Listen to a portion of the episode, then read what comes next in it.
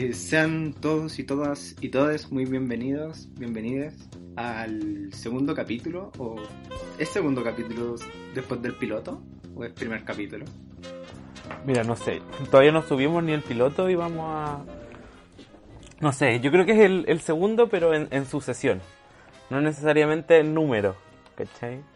Porque tuvimos la, la mala jugada de grabar el segundo capítulo sin subir el piloto, así que no tenemos un- una retroalimentación todavía en verdad de los errores que habríamos cometido.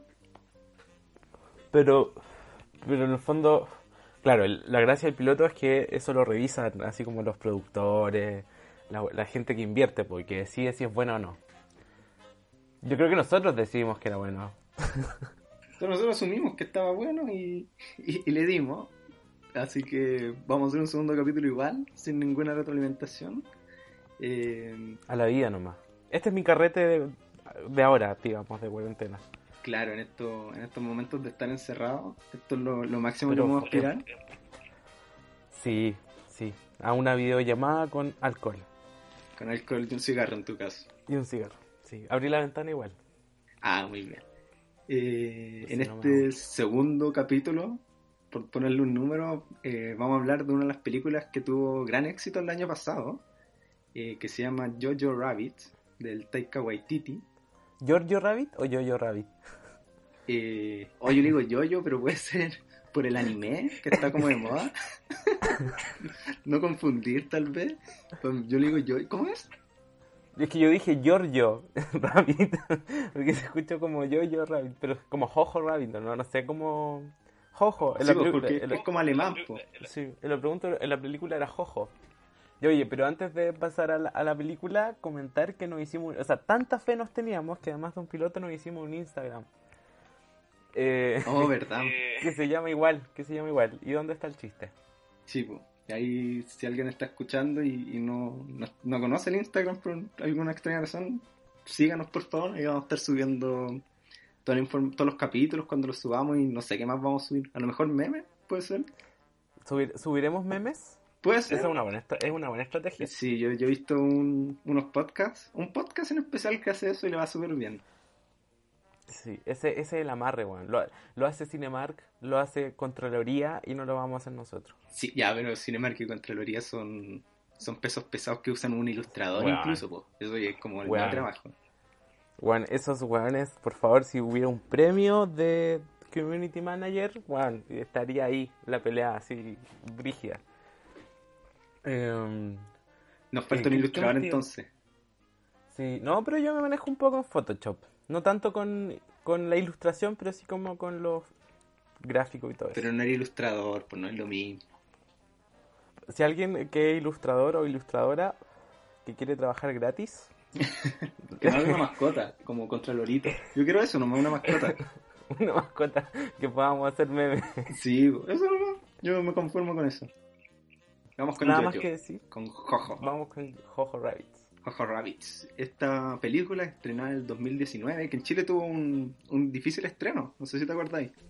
Eh, porque sí, o sea, se estrenó después del estallido social, creo, ¿cierto? Y tuvo un reestreno en enero. Como el estreno más oficial. Ah, no me acuerdo del reestreno. Creo que fue una de las últimas películas que fui a ver al cine.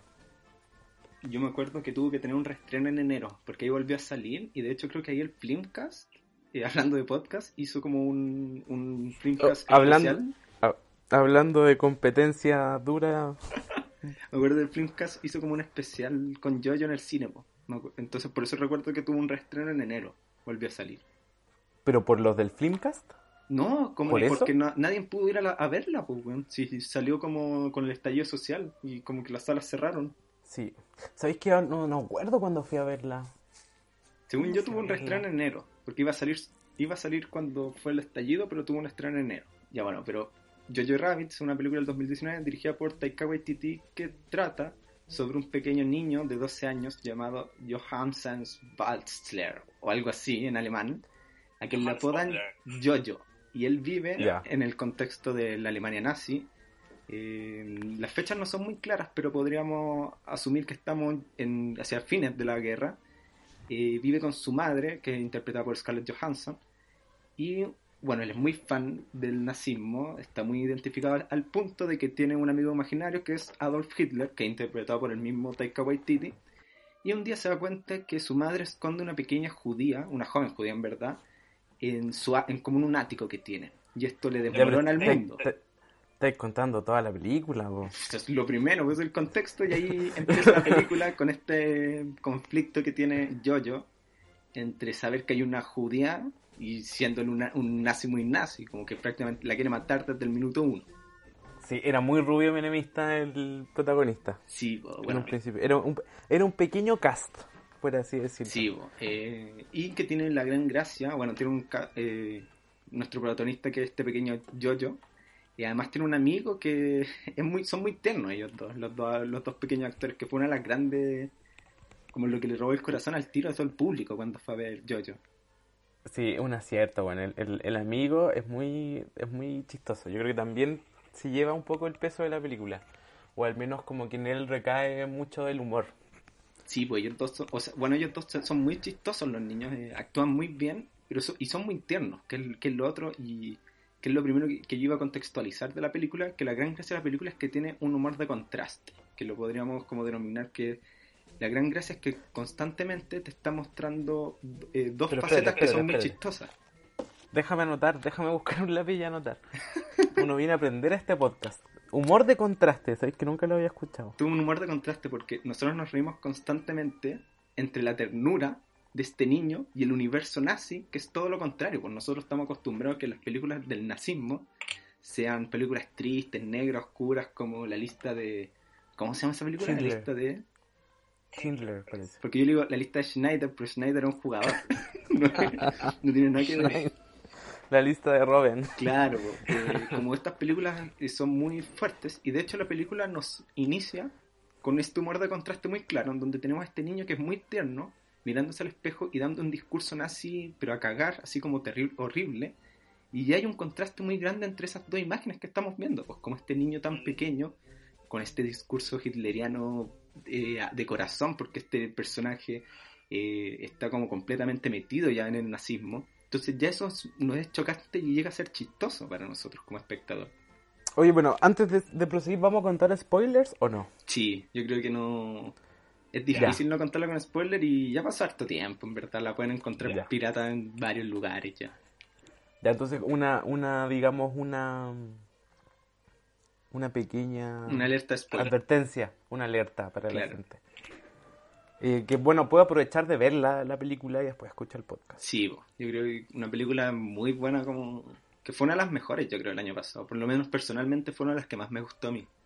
A mí también. Y creo que también. vino a, a, acabar- a dar sal- como el salto final de, yo creo, el director de Taika Waititi de, de como posicionarse como uno de los grandes directores actualmente en, en Hollywood. Yo creo que uno de los más queridos en este momento. ¿Queridos? Queridos como por la las productoras. hay- Ya. No, pero es que igual hay varios directores que como que en, el último tiempo han, han salido a, a- así como a, a robarse un poco el show, po.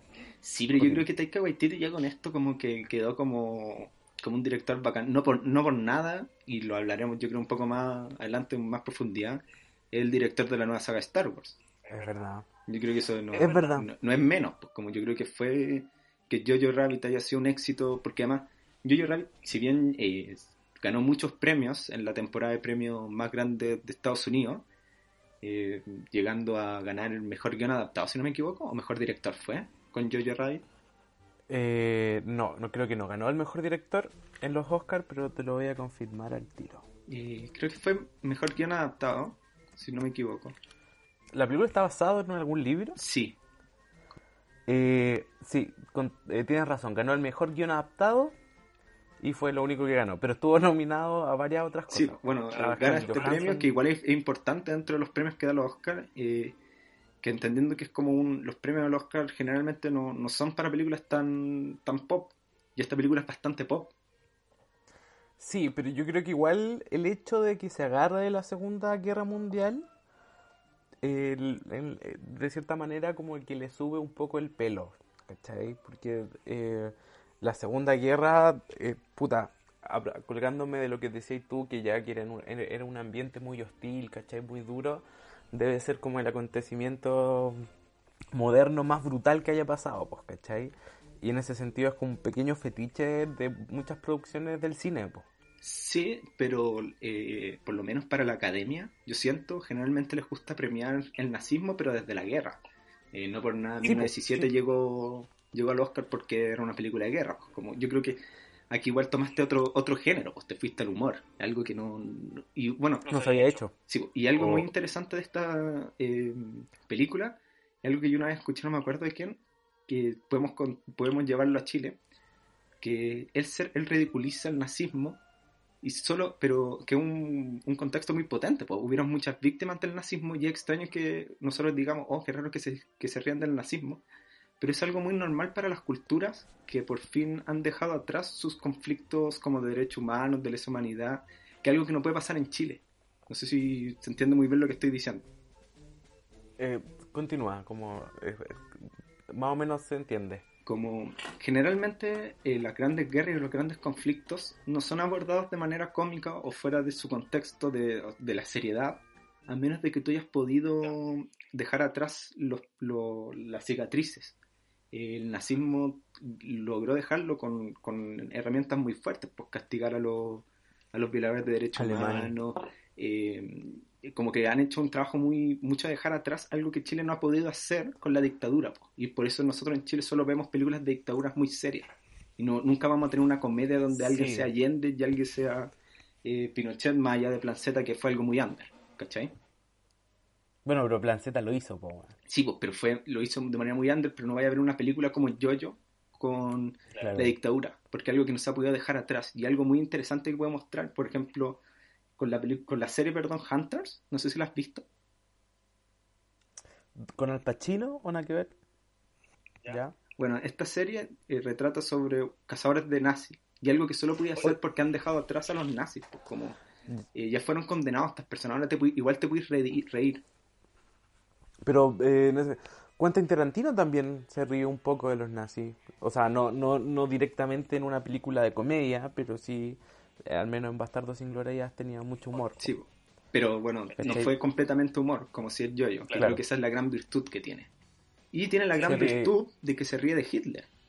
Todo el rato, pues, Oye, yo creo que, ¿sabéis que yo que yo no sabía que Taika Waititi eh, hacía de Hitler? Pues después me contaron y dije, oh, pero actúa muy bien, ¿cachai? Sí, bueno, Taika Waititi tiende a actuar en sus películas. eh, también sale en Thor Ragnarok, en eh, Lo que hacemos en la oscuridad, ¿cómo era el nombre? What We Do in the Shadows. Eh, que está pendiente. Sí, tiende a aparecer en Que sus no películas. Que no me escuche la gente de cine porque escucha decir esto, pero no la he visto, man. Uh, Está uh. pendiente. Eh, y bueno, bueno, primero un dato muy como interesante, nadie quería interpretar a Hitler cuando se hizo esta película. Pero él, él, o sea, en- él no quería ser en un principio Hitler. No, no tenían actores para hacer a Hitler. No había un actor que, se ofreci- que quisiera tomar ese papel. Y eso llevó a que Taika Waititi tomara el papel de Hitler. Ah, mira, como que se hizo cargo de la weá un Sí, poco. porque na- nadie quería. Bueno, porque obviamente un personaje muy polémico. Y tenemos. En esta película tenemos un Hitler distinto, pues, porque es la imaginación de un niño. No, no vemos como a un Hitler como real, entre comillas, sino que es todo el rato la imaginación de Jojo.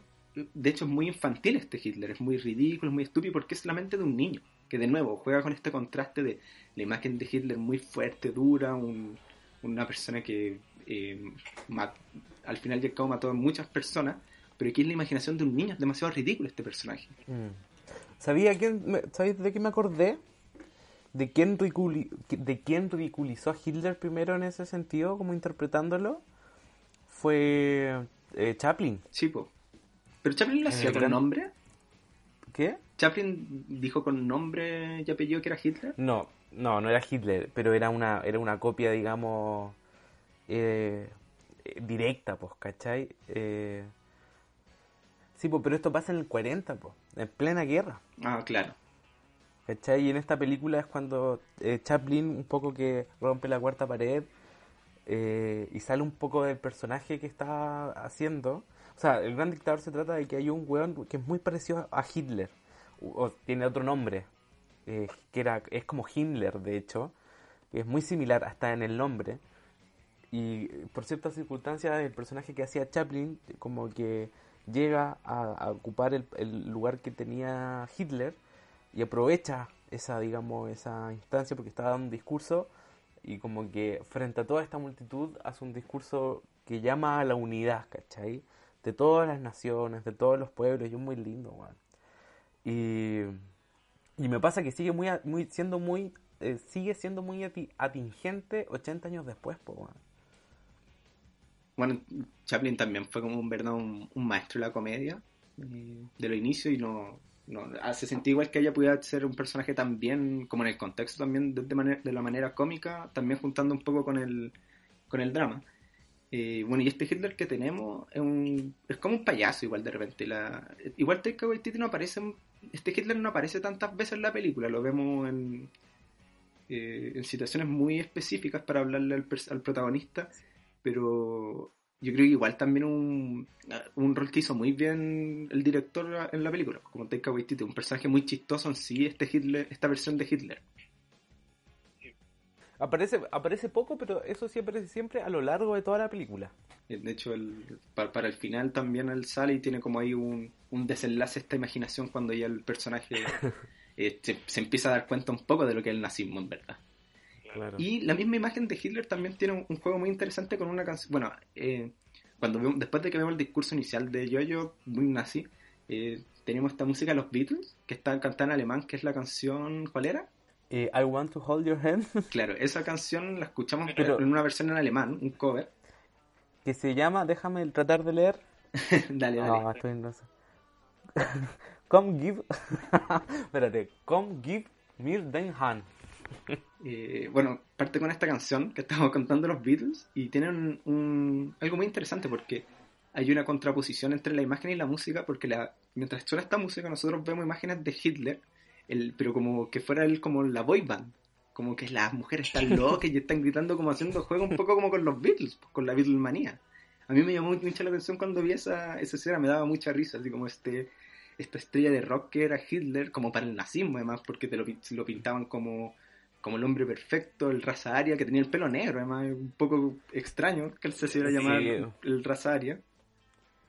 Pero es que Hitler provocó eso en los alemanes, pues los buenos lo, amaban, pues, ¿cachai? Sí, pues, el buen fue como muy inteligente en ese sentido, así como... O sea, porque por muy dictador que haya sido, como que tenía el tenía el apoyo, ¿cachai? Y eso es muy, distinto a un dictador que no lo tiene. Bueno, pero los dictadores siempre tienen el apoyo. Eh, Pinochet tenía igual el apoyo de un... O sea, tenía, pero no tenía el apoyo, o sea, Pinochet es distinto, pues, ¿cachai? Como que Pinochet tomó el control en una, una sociedad polarizada, pues. Hitler ascendió al poder eh, primero, pues la gente lo escogió. Sí, pero eh, Pinochet como en sus fans también tiene como esa manía, como están viejas culiadas ah, que como, ¡ay, lo amo tanto! Con esa foto con los lentes negros, y con los brazos cruzados como un wea. Como que igual tiene como la Beatlemanía ahí un, un, poco metida. Puta, sí, a propósito hay un, hay un documental que se llama La muerte de Pinochet, que ahí aparece todo eso, pues cuando el loco está así como a punto de morir, internado, como que todas estas viejas que decís tú, estaban haciendo vigilia. Sí, weón, y, iban con fotos, weón, era, no era es ridículo, pero es muy bueno el documental, está en onda media. Ah, bueno.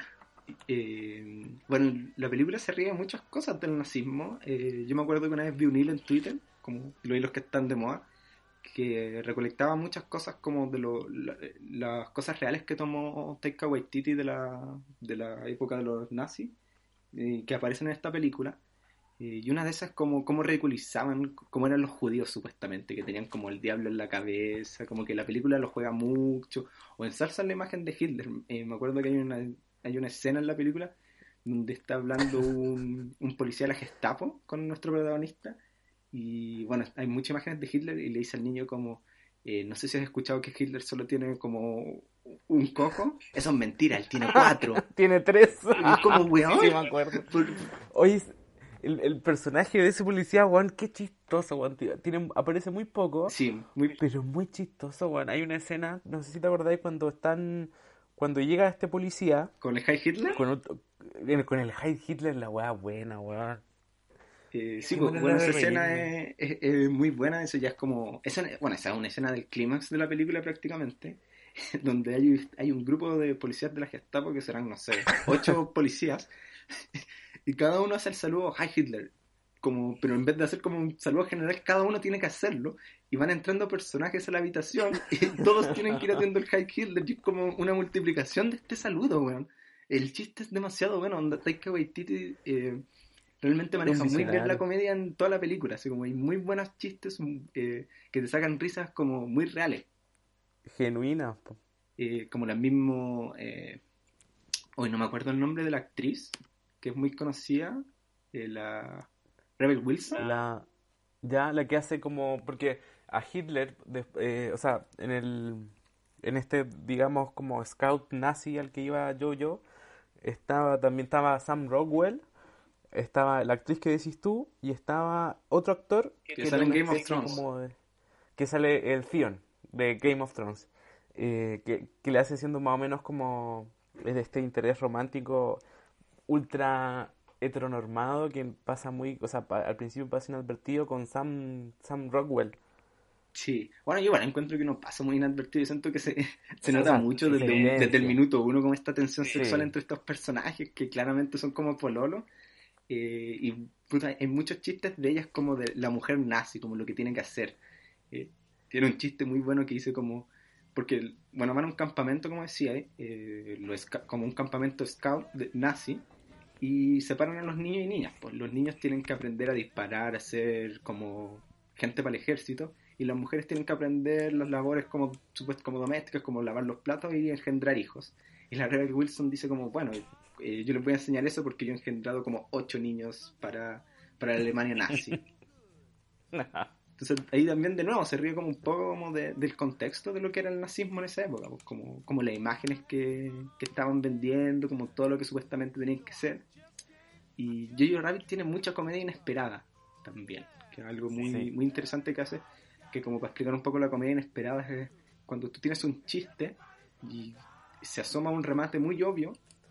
Espérate, déjame anotar, comedia inesperada, segundo término ya. Eh, un chiste muy obvio y tú crees que va a tener un, un remate claro, pero el comediante te hace un remate totalmente distinto. El mejor ejemplo que tiene en la película es uno de los chistes iniciales donde bueno, a Jojo eh, lo están molestando y se va llorando y empieza a hablar con este Hitler imaginario y este Hitler imaginario lo empuja a hacer algún acto valiente y sale corriendo y toma una granada de mano que, que tenía el Sam Rockwell que le está explicando cómo tirar una granada, agarra la granada de mano, la lanza y nosotros decimos como, oh, se va a volver un héroe, va, va a llegar esa granada lejos y los va a dejar a todos locos. Y esta granada choca con un árbol y le queda al frente y el personaje nos mira a la cámara y es como, oh, oh, y le explota encima. Y ese es como un chiste muy inesperado, porque tú esperarías como, como que el remate sea algo más distinto, algo más heroico, pero el remate es que todo sale mal. Es una comedia muy... igual sigue, igual sigue siendo eh, no 100% chistoso, porque le acaba de explotar una granada al protagonista. Pero es que en el contexto de lo que tú le estás viendo es muy chistoso, porque la cara que pone el personaje, como la, la explosión también no es como una explosión violenta donde vemos pedazos volar de su cuerpo, no, como que de hecho vemos como al niño como saltar como una marioneta, eh, vemos un Hitler que sale corriendo y lo deja solo, este Hitler imaginario sale corriendo, eh, el chiste en sí es muy, muy bueno porque es muy, muy inesperado y muy bizarro también. Sí, pues ¿qué, qué esperáis tú que, que, le explote esa weá, pues, cachai? Si tú ves que la película va en una dirección y, y, pasa esto, pues, que en el fondo también cambian los acontecimientos que vienen. Sí, pues esa es una escena que sucede en los primeros 15 minutos, yo creo, eh, donde tenemos como este personaje muy bonito que no esperamos que... Y un niño, pues también. Hay, otro chiste como... No esperáis que un niño le explote una granada en una película de nazismo, como tú crees que va a estar bien todo esto. Y no, y este niño muy tierno termina explotando con una granada. Eh, son Tiene muchos giros así esta película que tú... Y también tiene mucho... Eh, tiene una comedia que también juega con, con la tensión, con ponerte tenso, porque cuando el protagonista descubre a esta niña viendo en su casa, existe todo el rato la tensión de que descubra o que el mismo yo-yo eh, sapee a la Gestapo que hay una niña en su casa, pero... o que descubran que hay una niña en su casa y él con su madre mueran. Claro, pero es que ahí la, tensión también pone, enfrenta a Yoyo con la mamá, pues, ¿cachai? Porque él, se da cuenta de que la mamá es la que tiene a esta niña viviendo, pues no es que ella, no como que nadie sepa de ella, sino es que la mamá es la que la tiene ahí en secreto. Sí, y también, eh, bueno, de ahí en adelante, cuando descubrimos a esta niña judía, también hay un, un enfrentamiento de yo-yo consigo mismo, porque se empieza a dar cuenta que los judíos son humanos, son personas al parecer, Claro. porque en su mente son unos monstruos, y de hecho toda la película nos, nos van narrando como que los judíos son como unas bestias muy extrañas, eh, que vuelan por las noches y se comen a los niños, como ex- versiones muy exa- como un poco como lo que hizo la derecha con la izquierda, como que los comunistas Sí. se comían guagos, como algo muy guagua. así. Espérate, entre paréntesis, el otro día vi un meme que decía un comunista eh, por comer, ¿cachai? Así como por tener la cena. Y salía Jadwe sosteniendo una guagua. Oh, la guagua buena. Bueno, claro, Lo como esos chistes, pues, ¿cachai? Es como eso lo que nos van mostrando lo- de los judíos. Y, y es muy, muy entretenido cómo te presentan a la judía, que no sé si te acordáis, a la niña judía. Eh, mm, ¿En qué sentido? O sea, ella estaba viendo como en la puerta. Pero lo presentan como un thriller, como un thriller. Se vuelve una película de terror. La música cambia, los planos cambian, y todo se ve como que fuera de terror porque Yo-Yo está, con- está enfrentándose a un monstruo en su mente. Claro. Sí, no me acordaba de eso. Entonces, y, y es una de las grandes gracias que eh, podemos empezar a hablar tal vez como un poco de, del Taika Waititi que, que le gusta mucho mezclar géneros. Eh, bueno, tal vez su segunda película más, o su película más popular, eh, Thor Ragnarok, que no sé si la viste. No la he visto, no la he visto, no. no soy, es que no soy muy fan de... No soy tan fan de las películas de Marvel, ¿cachai? Como que... O sea, yo tampoco. Como que sé que... Sé que es interesante porque la dirigió él, ¿cachai? Pero no la he visto. Oye, pero antes de hablar de Taika Waititi, menciono honrosa a la Scarlett Johansson. Ah, ya sí. Bueno, se nos está dejando de lado. Eh, bueno, tiene un, muy, tiene un buen cast entre estos actores, actores jóvenes que son bastante conocidos, que actúan muy bien. Que, bueno, mucha gente le, le atribuye como el talento al director porque es difícil trabajar con niños. En especial, estos de verdad son muy chicos. El protagonista tiene 12 años y su amigo también. Tienen como 12 años. No, y, y, por ejemplo, este, el pendejo, el, per- perdón mi lenguaje, el cabro chico de, de lentes, que es como el mejor amigo, ese pendejo también se roba el show. Sí. Tiene, eh, creo que tiene chistes muy buenos. El chiste, por ejemplo, cuando están en la guerra, hay una parte en que están combatiendo y mandan a los pendejos a luchar. Y, y este cabro, este, el, el, el- ¿cómo se llamaba? No me acuerdo. El, el gordito con lente. Cacha, gordito con lente. Igual ahí cae en un, un estereotipo de amigo secundario Puta, sí. Eh, gordito con lente, eh, muy chistoso, está con una bazooka, po, luchando contra los, Ah, sí, pues, contra los rusos. con- con- contra los rusos, los gringos, y está con una bazooka y la weá se le cae, y sale el misil disparado y se pitea como un edificio. Pero más, pero yo creo que la gracia de ese cabro chico es que es muy, muy, muy ingenuo, es muy espontáneo, Sí. ¿cachai? Es, es muy entrañable el personaje. Eh, yo creo que con ese cabro chico fue donde más me reí.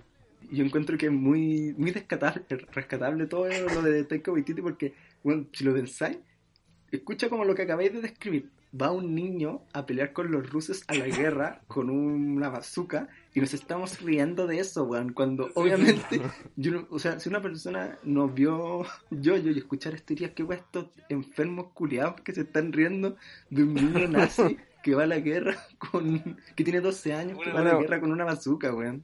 Pero es que claro, es que igual, igual te introduce a poco al, al universo. Sí. Yo creo que en ese sentido como que va, va siempre de menos a más.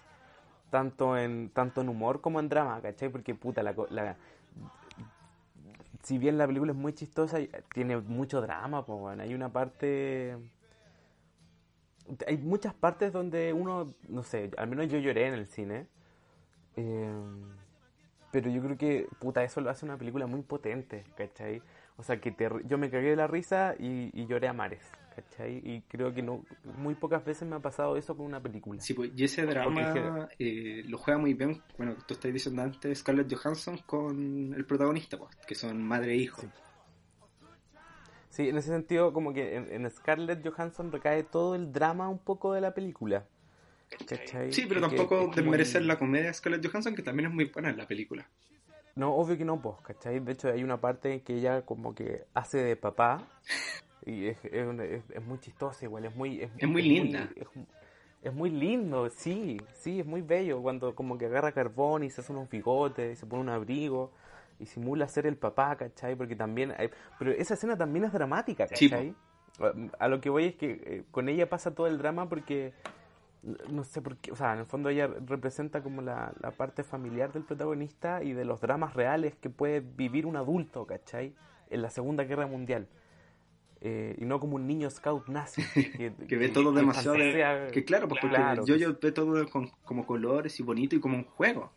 No eh, a ciertos momentos no es consciente de lo que está pasando. Él quiere que la guerra siga. Mientras que su madre está muy triste que haya una guerra y él quiere que el nazismo gane, quiere, quiere que siga todo esto mientras su madre está muy afligida, pese a que no lo demuestra tanto, pero igual uno como espectador lo nota, pero como en estos retratos familiares no lo demuestra.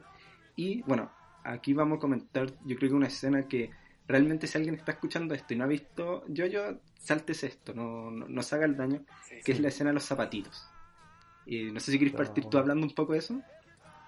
Eh, bueno, se supone que, eh, por lo que recuerdo, eh, eh, Scarlett Johansson y su hijo Jojo van en bici, van a caminar, pasean. Em, y, van caminando por la orilla de un río, ¿cachai? Y de repente Jojo como que mira, le mira los zapatos a la mamá. Porque ella estaba como parada en una plataforma. No me acuerdo exactamente qué se estaban diciendo, no sé si tú te acordáis. Em, es como más que nada una conversación entre que, como que la madre está intentando explicarle a Jojo que la guerra es mala y que hay que bailar, de hecho, que también es algo que después va a ser referencia al final de la película, que, que es importante bailar y disfrutar la vida. Como más que nada era eso el diálogo. Bueno, y creo que también había algo como de, de asumir responsabilidades y como del paso de la niñez a la adultez. Creo que también iba por ahí. Eh, pero claro, ahí Scarlett Johansson así como muy juguetona en esta película, ¿cachai? Muy, a pesar de, de estar afligida y ser parte como, entre comillas, de la resistencia, eh, como muy preocupada de darle ese mensaje a su hijo, pues, ¿cachai? Eh, ya, dale, cuenta el, cuenta el desenlace. Eh, bueno, que lo tenéis más fresco. También hay, hay que hacer como referencia a que, si bien en esta escena los zapatos que te estoy contando, los zapatos son un, un elemento recurrente en Jojo porque el protagonista no sabe atarse los cordones. Y su mamá siempre tiene que atarle los cordones y le intenta explicar cómo, cómo atarse los cordones y él nunca aprende. Es un elemento íntimo en el fondo entre ellos Sí, eh, bueno, más adelante llega un momento que la Gestapo va a la casa del, de Yoyo, sin que esté la madre, porque están sospechando algo raro. Y bueno, hay un, hay un clímax muy importante en el que se muestra la niña judía, pero ellos no reconocen que es la niña judía y piensan que es la hermana muerta de Yoyo. Y al parecer todo, todo se terminó, la Gestapo se va, no pasó nada. Y Yoyo sale a caminar. Eh, Yoyo como fue herido por la bomba, tienen que hacer trabajos muy manuales para los nazis, como pegar carteles y esas cosas. Está de Perkin. Sí. Y sale a caminar hacia la plaza pública y de repente está caminando y vemos una toma de él, eh, como un primer plano creo que sería, y vemos unos zapatos en sus hombros que son los zapatos de su madre. Y con eso recién descubrimos que su madre fue asesinada por ser como una traidora al nazi. Y que la colgaron, po. Y eh, de hecho hay una, hay una imagen que anda dando vueltas que compara estas dos escenas, porque un poco es la misma distribución, ¿cachai? Los zapatos a la izquierda, yo yo a la derecha, y, los zapatos a la altura de, los, de los ojos de Yoyo. Eh, y, es para el pico, Es para el pico. Claro, es una escena que te, te, rompe igual, pues como en este universo que tú estabas viendo de comedia, que si bien era oscuro y te, te generaba una tensión por el miedo que les pasara algo a esta familia por, por la niña judía que, que esconden eh, viene a ser como la ruptura así como de, de, toda la calma que estás teniendo, porque además viene después de, una calma de un clímax. O sea, nosotros tuvimos un clímax, tuvimos un momento en el que realmente yo, yo estaba muy... y pudo haberse un cambio en la película en que descubrieron la niña y, entrar a otra película, pero eh, nos sentíamos incluso aliviados y confiados hasta que vemos esto, que en verdad yo creo que todos los que hemos visto Jojo Rabbit decimos como, weón, así como... Ahí el Taika Waititi se fue en la volada, así como, te se va. Sí, sí, qué guay hiciste, Taika. Y de hecho, incluso cuando yo ve esto, se pone a llorar y le intenta abrochar los cordones a su mamá, porque están desabrochados. che, tu madre. Qué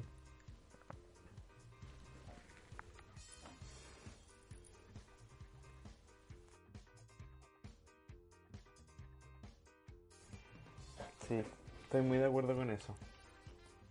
Sí. Dicho eso, hay otras películas de Taika Waititi que valen la pena mencionar. Eh, bueno, tú no viste, parece que ninguna de Taika Waititi, además de Jojo Rabbit.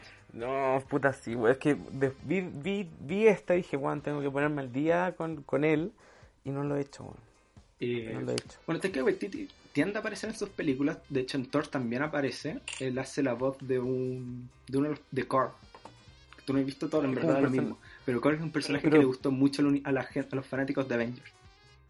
Pero está como en, en CGI, ¿o no? Eso cacho. Ahí hace la voz nomás. Y otra cosa que ha hecho eh, el Taika Waititi en el último tiempo y que lo, lo volvió bastante famoso fue su partici- participación en The Mandalorian. ¿Eso la viste? Sí, vi de Mandalorian. Él hace la voz y- del robot, Del... del robot cazador. Oh, tengo peces. Ah, no sabía eso. Yo sabía que Herzog también, eh, el documentalista, actuaba en, en The Mandalorian. Él hace la voz de IG-11, que supongo que era el mismo eh, que el robot caza recompensas. Y bueno, también dirigió el último capítulo de la serie de Mandalorian.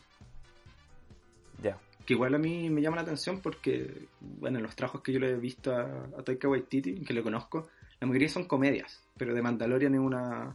Si bien tiene comedia, eh, es más como. ¿Cómo se le podría decir? Como acción-drama. Sí, acción, fantasía, yo creo, ciencia ficción. Eh, pero es que eso habla un poco de lo que tú decías, pues, de que el loco es multifacético a cagar. Eh, eh, la hace toda. Y bueno, este mismo, yo creo que este mismo acercamiento lo, lo han llevado a que en la actualidad va a ser el, el director o va a trabajar en las nuevas Star Wars. Eh, di- dirigirá las nuevas películas de Star Wars.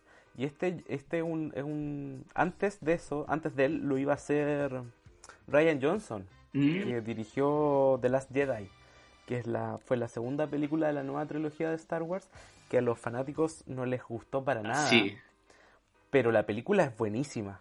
Eh, Personalmente encuentro que es muy buena la película y es la única película que salva de la nueva trilogía de Star Wars, ¿cachai? Eh, entonces, Sí. sí. ¿Cómo va a ser la mejor, el episodio.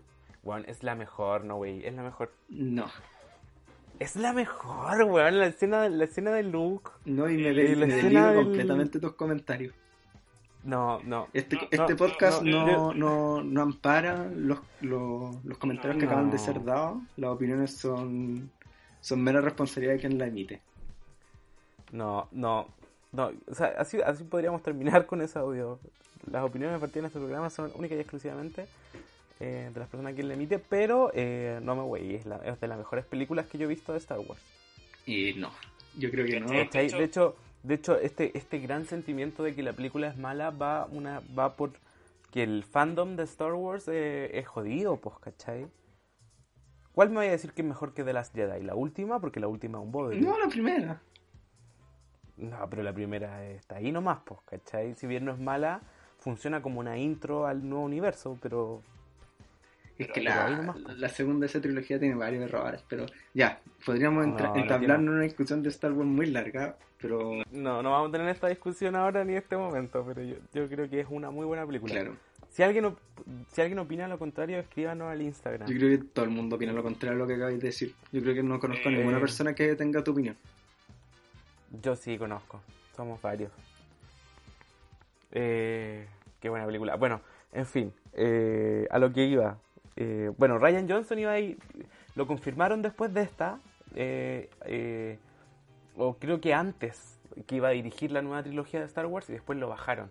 Porque, por, por lo mismo, porque la gente no le gustó para nada de las Jedi. ¿Y qué, pensáis que va a ser como las nuevas películas con la dirección del Taika Waititi? Eh, no, o sea, yo creo que va a ser eh, buenas y van a ser buenas igual, ¿cachai? Pero de repente es que es complicado, ¿cachai? Porque en- porque se está uniendo un universo ya que existe previamente, donde voy a trabajar con más gente y voy a trabajar con un con gente que te va a poner muchos pies forzados, ¿cachai? Sí. Eh, en ese sentido yo espero que Taika no se pierda y como que logre sacar adelante sus ideas, ¿cachai? Yo creo que igual toma un riesgo muy grande, porque entra a un universo donde tú mismo dijiste, los fanáticos son muy jodidos. Como eh, puede ser igual una mala jugada como en, en tu carrera um, que recién Sí, o- o sea, estáis jugando con fuego, ¿cachai? Pero, o sea, no sé, Taika Waititi, Taika Waititi se ve bastante confiado, ¿cachai? Eh, y yo creo que hace un cine similar al de Ryan Johnson. Bueno, yo era bien, bien Eh, fanático como de las cosas, como de este mundo nerd, por así decirlo. Como Sí, igual sí. No, no, no es un no es un no es un extranjero en este universo, entonces igual eso puede ayudarlo, pero no sé. O sea, yo creo, yo creo que el- definitivamente, por ejemplo, el humor, el humor en estas películas va a mejorar. Sí, ¿Cachai? O sea, al ser un director tan multifacético, como que igual va a aportar mucho. Eh, ponte tú, J.J. Abrams, que dirigió la primera de Force Awakens y que dirigió la última. Eh, este bueno se pasa muchos rollos J.J. Abrams y yo creo que es muy, muy de fantasear y muy de... es como muy disperso, ¿cachai? Entonces las películas que hace él, eh, si bien son, parecen, eh, digamos, como increíbles, recordemos que él dirigió Lost, ¿cachai? Yo creo que le pasa como que se pierde mucho entre tanta cosa que quiere mostrar. sí, pues siempre ha sido criticado porque no sabe cerrar las cosas. Ya sean películas, series, no, Sí, sí. no le cuesta hacer los cierres. Y igual la confianza que le tengo al Taika Waititi es como dirigió el último capítulo de Mandalorian, que es muy bueno de la serie. eh, como que igual ya algo tuvo como una como un trabajo previo, tuvo como un entrenamiento, por así decirlo. Un entrenamiento Jedi para su universo. Sí, además de Mandalorian, a mí no me gustó tanto, la verdad. Eh, creo que el último capítulo sí es bastante bueno, pero en general me parece que es como una serie una serie antigua, weón. Es como, como en, en- en términos como de guion, es una serie que, pueden, que pudieron haber dado en los 70, ¿cachai? De un recompensa o es como muy western la película todo el rato. Siento que Sí, estoy mandando puros comentarios terribles. En serio puede ser, weón. Como puros Pero ¿sabes comentarios qué? como... eh, nadie respalda lo que estás diciendo. Por favor, si alguien opina lo mismo, hágamelo saber. Pero yo no digo que sea una mala serie, ¿cachai? Entretenida para ver. Pero, weón, que esta weá de que el loco va a un pueblito perdido de agricultores, weón. Y se, weón, se engancha a la viuda y los va a salvar, ¿cachai? Es muy, no sé, po. Indiana Jones hace esa weá, ¿cachai? Pero es como el Eh. corazón de Star Wars. Pues Star Wars siempre quiso adaptar esas cosas. pues. Sí, sí, pero avancemos, pues, ¿cachai? O sea, ya los dueños cambiaron, propongamos nuevas No cosas. sé, yo me desdigo ah, completamente adaptémonos a de tus tiempos. comentarios. Creo que es terrible lo que estás diciendo. Creo que The Mandalorian es lo mejor que le ha pasado a la historia del universo. Y son mi- esas son mis declaraciones. No, ve, ve- sí, Juan, de tú tenés que admitir que Ba- de, de Mandalorian no es lo mismo sin Baby Yoda, weón. Obvio, obvio, ve ya, pero Tú, Manda- el de Mandalorian es Pedro Pascal, que es chileno. ¿Qué más querís? Oye, a propósito, va a salir una película en Netflix prota- protagonizada por un Chileno. Sí, chileno. po, el o sea, por, por el, por el guatón de Lost. Que no me sé su nombre. Eh, así, eh, Hugo, no sé, Hugo, no sé, pero, pero va a salir, va a salir eso, así que va a estar interesante. Oye, y ya salió la, la, la comedia de Steve Carell, Salió ¿o hoy, ¿no? po. Salió hoy, hoy se estrena, ¿sabéis que eso voy a ponerme a ver? Eh, Dejemos el capítulo Ya, hasta ya acá. perdimos- Llevamos igual harto. Sí, no, y nos fuimos por las Sí, ramas, weón. yo voy a cortar varias cosas, yo creo. No, pero no, yo- a mí me gustó cómo quedó el capítulo. Eh, cuando lo escuche voy a ver, pues. Que... Ya, pero Ya. recomendemos... ¿quieres recomendar algo primero? Eh, Pituca sin Luca. A ver. Pituca sí. Ah, sí. Tío, apro- a ver, aprovechemos el retorno de, de Rudolfi a la televisión chilena. Eh, eh, Pituca sin Luca y otra y hoy se estrenó otra, weón. Como que de hecho fue muy chistoso porque estábamos tomando once. Mis papás siempre ven las, las teles, las, las teles, teles. las teleseries de la- las teles del Mega con mi hermano chico, que es un viejo chico, entonces estaban viendo y como que de repente ven, o sea, ven a Rudolfi, ven a la Volpato y dicen, ah, pero no es Pituca sin Luca, y no, pues bueno, era otra. Y nunca supimos qué otra teleserie era. Eh, esta es la teleserie donde el, el Nacho de Casado con Hijo es Paco. Ah, pero esa también es vieja. Eh, Sí, pues súper vieja, no, no me acuerdo cómo. ya, pero filo. ¿Estas van a tus recomendaciones? Las teleseries. Eh, eso recomiendo y de las Jedi recomiendo. Personalmente recomiendo esa. Eh, puta Mad Men, weón. Yo sé que no es comedia, no, no, deberíamos, no debería hablar de esto, pero Mad Men está muy buena, weón. Llegaste eh, como años tarde esa recomendación, como que el mundo ya sabe que Mad Men es buena. Llegué desfasadísimo, ¿cachai? Es como, weón, pero es que la, la serie parte del 2005, tiene siete temporadas y yo estoy muy enganchado. Como tu recomendación, eh, el capítulo pasado de Office. Tú te recomendé puro que todo el mundo sabe que son buenas. sí, o sea, yo la había recomendado hace unos 5 años, 10 años atrás, más o menos. Puta, un poco. Yo voy a recomendar cosas Eh. actuales y desconocidas.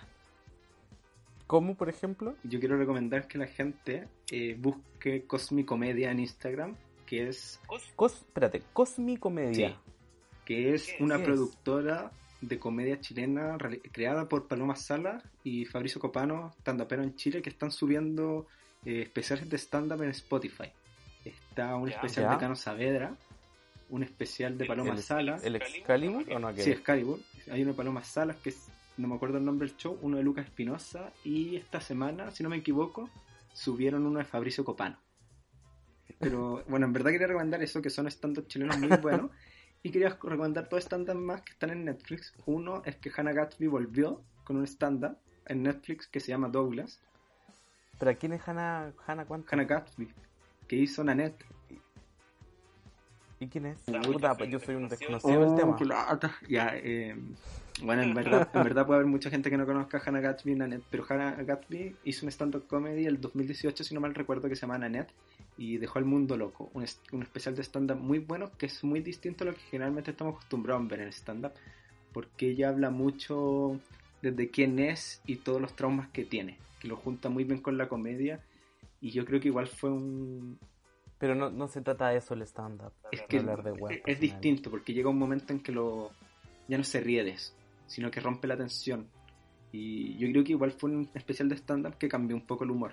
Creo que eh, después varios comediantes empezaron a hacer un Ah, stand-up o sea, distinto. O sea, está- está- eh, estamos hablando con un peso pesado del stand-up. Es que ella no era tan famosa hasta hacer, ese peso- hasta hasta hacer ese especial.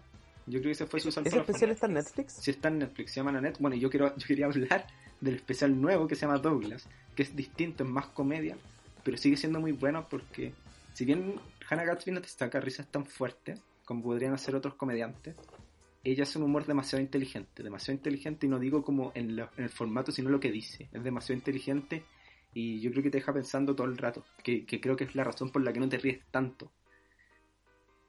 Ah, ya, que es un poco más craneal, un poco más... Es que es muy real lo que de- dice. Es muy real, entonces tú, tú- tú te quedas pensando como, oh, es muy demasiado cierto lo que acabas de escuchar. Y bueno, Douglas, que es el nuevo especial de ella, para los que ya conozcan a Hannah Gatsby van a hacerse una impresión de lo que van a ver. Y el otro especial que quería dar era el de Chris Rock que se llama Tamború, en, en contexto a este asesinato de, de este afroamericano en Estados Unidos que ha llevado varias protestas, eh, que imagino que viste también en las noticias.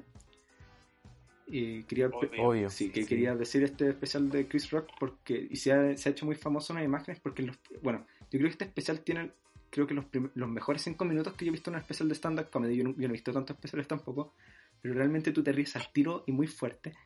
Y él en sus primeros 15 minutos habla muy, muy desde su realidad de los problemas que tiene la comunidad afrodescendiente en Estados Unidos y especialmente con la policía.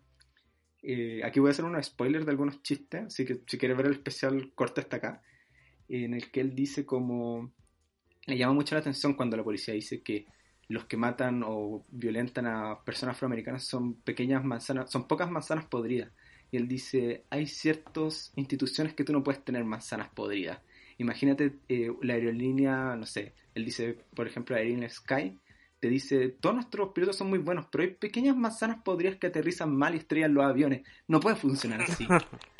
Eh, y bueno, lo, lo lleva con la institución de la policía y creo que un especial muy bueno, en especial en este contexto, donde te trae yo creo que una comedia muy política muy buena y bueno, Chris Rock, Chris Rock siempre se ha mantenido por tener muy buenos especiales de stand-up. Así que esas dos son mis recomendaciones. Qué brillo, yo, yo encuentro que es, es ya, si hablar de, o sea, hablar de actualidad es una cosa, ¿cachai? Hablar de actualidad y hacer reír eh, es otra muy distinta. Bueno, y él, él maneja muy bien eso, lo político, y puta, tristemente para, para el mundo de Estados Unidos, eh, estos chistes eh, de actualidad y de realidad estadounidense afroamericana son muy reales hoy en día todavía, como de la, de la pena de lo que te está contando. Así que eso, yo creo que un especial muy bueno para ver en este contexto que, que estamos hablando y estamos viendo estas imágenes de, de este afroamericano que fue asesinado por la policía en Estados Unidos. Así que eso, un, un, eh, un programa de comedia cerrando con algo totalmente triste y deprimente. No, pero ¿sabes qué? Eh, no nos quedemos con este sentimiento y, y tú cuando edites este programa podrías terminar con la canción con la que termina Jojo Rabbit. Ah, sí. Muy bien, porque es otra imagen que yo Por creo que se ha hecho muy, muy recurrente en esta cuarentena, que cuando termina Jojo Rabbit, Es que, Juan, esa escena, yo ahí me puse a llorar. ¿Lloraste en esa escena? Di la verdad. eh, Di la no, porque la vi en mi casa, entonces no, no lloré como con ninguna escena porque no, no me generó tanto. Estaba como en mi casa, en la cama, así como en el notebook comiéndome unas papas. Como rompía todo, rompía todo como el dramatismo. Diciendo, ¡ay! ¡Ay, qué chistoso, güey! Juan, yo, yo, yo soy, a mí no me cuesta nada llorar en el cine, Juan. Igual me aguanto, pero no, no pude con esta película. No, es que yo no tenía como el ambiente para llorar, como que eso es lo que me faltó. Eh, ¿Y puedo terminar con la frase que Sí, dice? por favor, por favor. Eh, acá está en inglés, sí. Que en el fondo que es un mensaje muy lindo, ¿cachai? Y al menos en nuestra realidad, como chilena, post 18 de octubre, hace mucho sentido, ¿cachai? Y ahora en cuarentena eh, también es muy linda de escuchar. La frase dice así como, deja que todo te pase a ti, deja que todo te pase. La belleza, lo lindo y lo terrible. Eh, just keep going, que es como mantente andando, porque ningún sentimiento es final.